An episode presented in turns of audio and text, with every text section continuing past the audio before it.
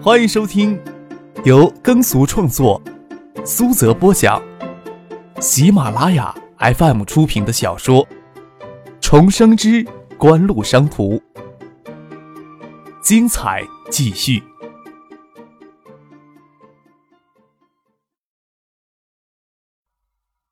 第五百六十一集。出了市委大院，林雪换坐上了葛建德的车子。华夏电子集团旗下电子企业计划在金山总共投资十亿建造生产基地。葛建德因为这个事儿，这段时间经常到金山来，当上华夏电子的老总，比当初担任纪委副主任自由多了。林雪则发现借软件产业园的名义圈地非常简单，他现在也开始关主席软件产业园来，相当大的精力都投了进来。只不过到金山要忍受葛建德，不管怎么说，葛建德都是软件产业园幕后的支持者。软件产业园以后要嵌入式的软件市场，依赖于华夏电子这个庞然大物的巨额采购而生存的。那小子现在可能就在金山呢。二十二亿收购晨曦纸业，还真不是一般的大手笔啊！林雪坐在车里，像青藤一样缠在葛建德的身上。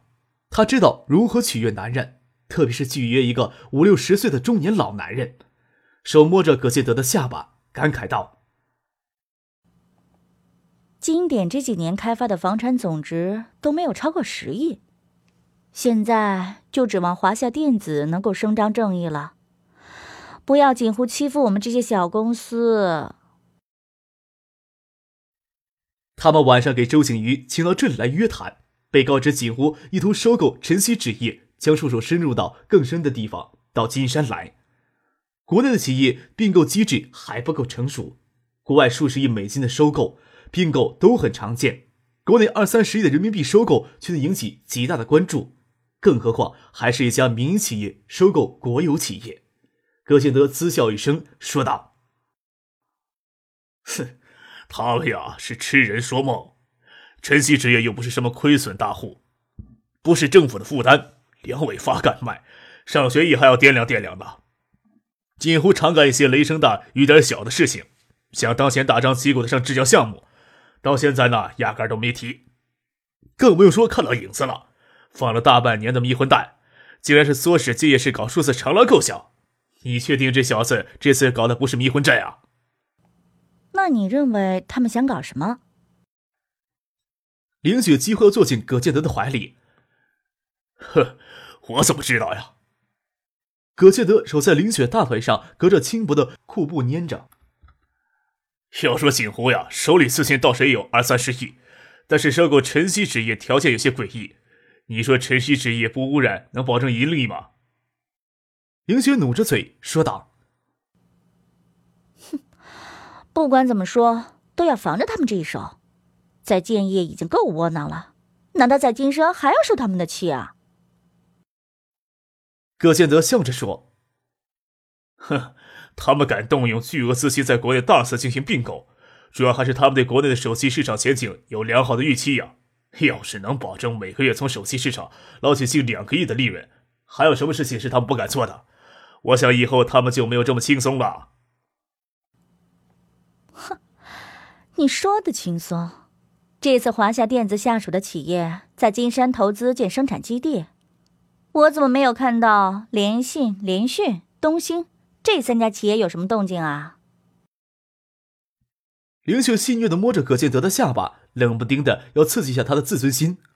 不是说信息产业部将那些国有电子企业都塞进华夏电子集团旗下，葛建德就能随意使唤的？这些企业原先都是部委直属企业，虽说电子工业部与邮电部都不存在了，但是信息产业部还是那班人，人脉关系没有变，倒好像是葛建德他硬挤了进来。联信、联讯、东兴这次也没有听从集团安排，将新的生产基地建设到建业来，主要还是受到数字手机促进协会的制约。这三家企业不可能将核心组件工厂与研发中心设在建业，将组装工厂单独建到金山来。虽说华夏电子集团在数字手机促进协会拥有三票的决定权，还有一票的决定权归信息产业部，但是这个决定权是受限制的，一旦数字手机促进协会监督权滥用，锦湖就有权利解散协会。葛建德即使清楚这个状况，但是给林雪戳到脸上，心里对联信、联讯、东兴三家企业自行其事还是有些愤恨的，心里想着总要找些机会将三家企业的高层都给换掉。凌雪看到葛建德阴郁的眼神，心想：锦湖通过数字手机促进协会控制着国内手机产业，对联信、联讯、东兴三家手机企业潜在的影响力，甚至让葛建德这个名副其实华夏电子掌门人都感到头疼。凌雪想起那张冷漠清俊的脸庞来，比起更精通于权术的葛建德来，这个家伙在商业上的天赋的确让人震惊，似乎玩弄起权术也不差呀。可惜那个家伙是站在另一边的，惊奇的夜幕下隐藏着寻常人不知道的波澜壮阔。三井特种金属驻华机构负责人直佐英寿是夜间才得到新华社三名记者在漳州暗访给扣押的消息。池佐英寿担心漳州稀土无序采盗现状给曝光以后，会影响中国政府高层对稀土产业政策调整的决策。得到消息以后，当即给金山华西老总唐英培通电话。三井特种金属对中国的稀土贸易有相当一部分是通过金山华西进行的。他也清楚，金山华西背后的华西矿业控制着漳州大半的私采矿点。若是不通过华西矿业，三井特种金属最多只能从漳州收购一千吨合法开采的稀土矿，通过华西矿业，三井在漳州的稀土矿贸易激增了六倍。赤佐英寿这段时间一直在北京暗中操作，昨天才回到金山，这才发现唐英培好久没有主动联系过他了。双方的日常贸易也正常进行着。赤佐英寿倒是没有想到唐英培已经给建业警方借留了很久。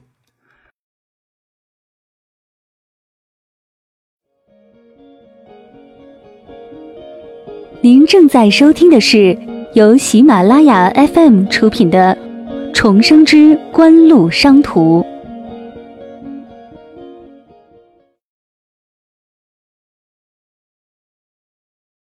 金山华西那边又不可能主动将老总给警方扣押的消息告诉池佐英寿，倒是这一次池佐英寿打电话过去，被告知了实情。唐英玉、唐英培两兄弟同时给建警方扣押。建警方甚至阻止唐英培、唐玉兄弟直接与外界电话联系，而其他给扣押的人又突然给突从天降的武警给救走。华西集团内部是炸了锅了，对他们来说是尽快将唐英玉、唐英培从拘留所里捞出来，好人主持大局。奈何建业的警方水泄不通，这才以抓闹逃的心态将实情告诉池佐英寿，心想建业警方应该更给日本人的面子。池佐英寿对于中国颇有研究。甚至比绝大多数的国人更清醒地认识这个国家。看到有种种疑点，他很自然地将新华社记者扣押被救与唐英玉、唐英培两兄弟在建警方被滞留消息联系到了一起。池佐英寿担忧地拿起电话拨给在建的周锦喜。周锦喜放下电话，有血液在往头颅里冲的感觉，手扶着桌子，让自己情绪平静下来，慢慢理清思路。他接到池所英寿的电话后，又连续打了几个电话。了解到新华社记者在漳州暗访被拘的一些细节，唐英玉、唐英培因在建业大酒店嫖娼，被高新区分局跨区拘捕。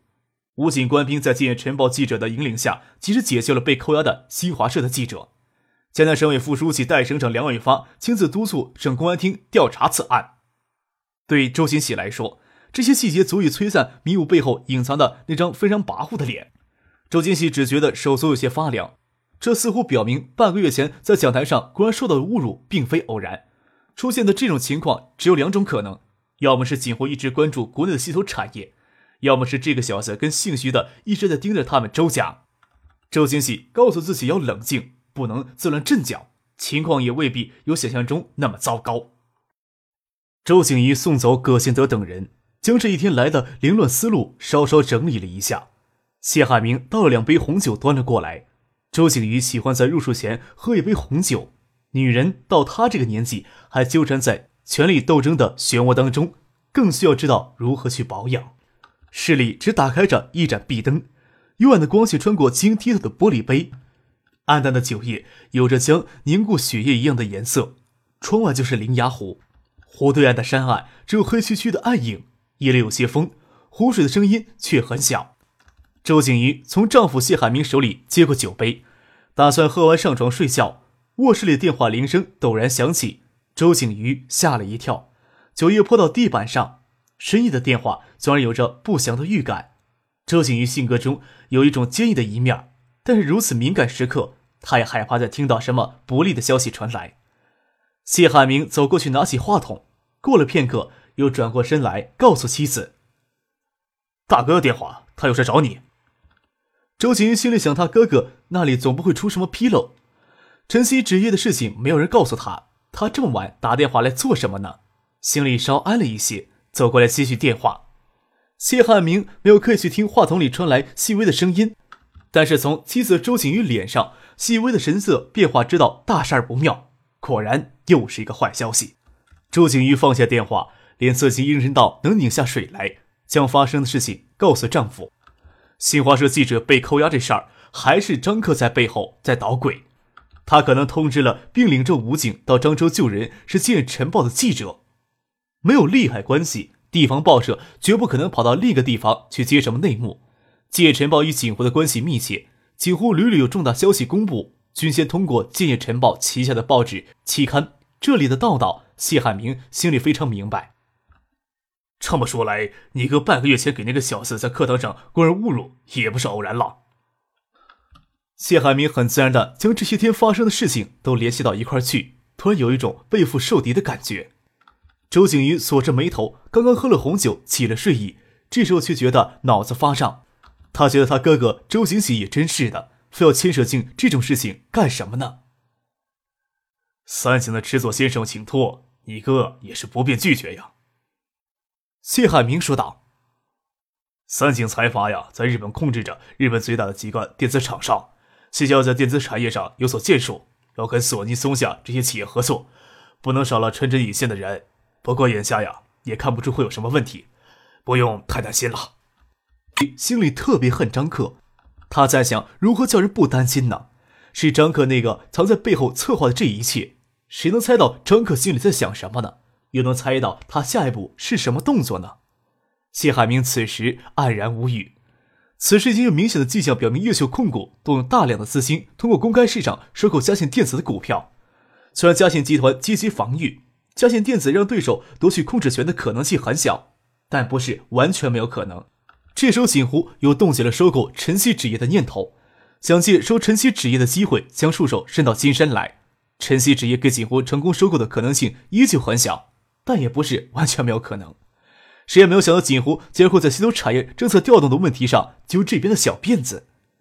脖子上套的三根绳索，这三根绳索貌似都很轻松，但是谁要给这么套着，心里自然老不轻松了。周景瑜有些神经质的叫了起来，质问谢汉明：他们这么做的一切，是不是在针对周家？徐学平那只老狐狸始终虎视眈眈的隐藏在背后，他是等不及要下手了。谢汉明不敢肯定这一切都是徐学平策划的，但是锦湖幕后最坚定的支持者无疑是徐学平。在宦海沉沉浮浮多年的徐学平，竟然没有始终彻底的沉下去，不得不说是一个奇迹。赵克早晨接到梁伟发的电话，说昨天省公安厅连夜审讯，昨天从吴京手里转交过来的三名嫌疑人已经取得突破，其中一人顶不住审讯的压力，承认唐英玉在背后操纵了非法拘禁案。省厅已与建警方取得联系，计划以涉嫌非法拘禁的名义将唐英玉押回到金山进行审讯。建警方相当配合，为了节约这段时间，还特地派警车将唐玉押到金山来移交给省公安厅。唐英玉、唐英培两兄弟暗中操作漳州地方上的恶势力，霸占私矿，疯狂盗采稀土，身上背负着十多条命案，不可能不露一点痕迹。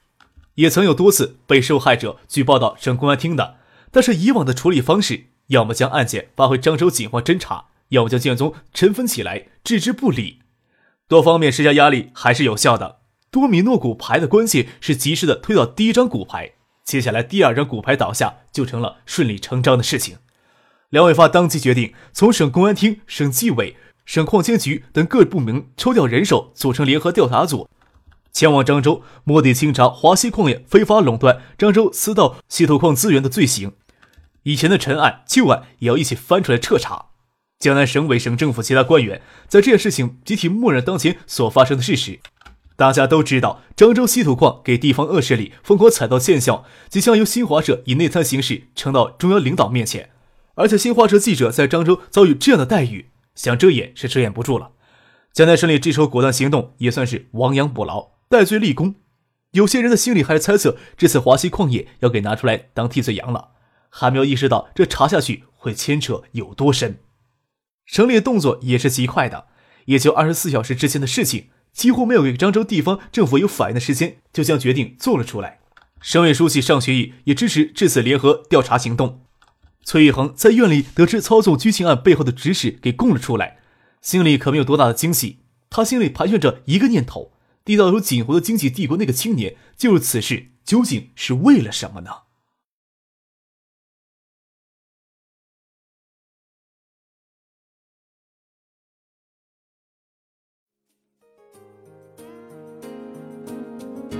听众朋友，本集播讲完毕，感谢您的收听。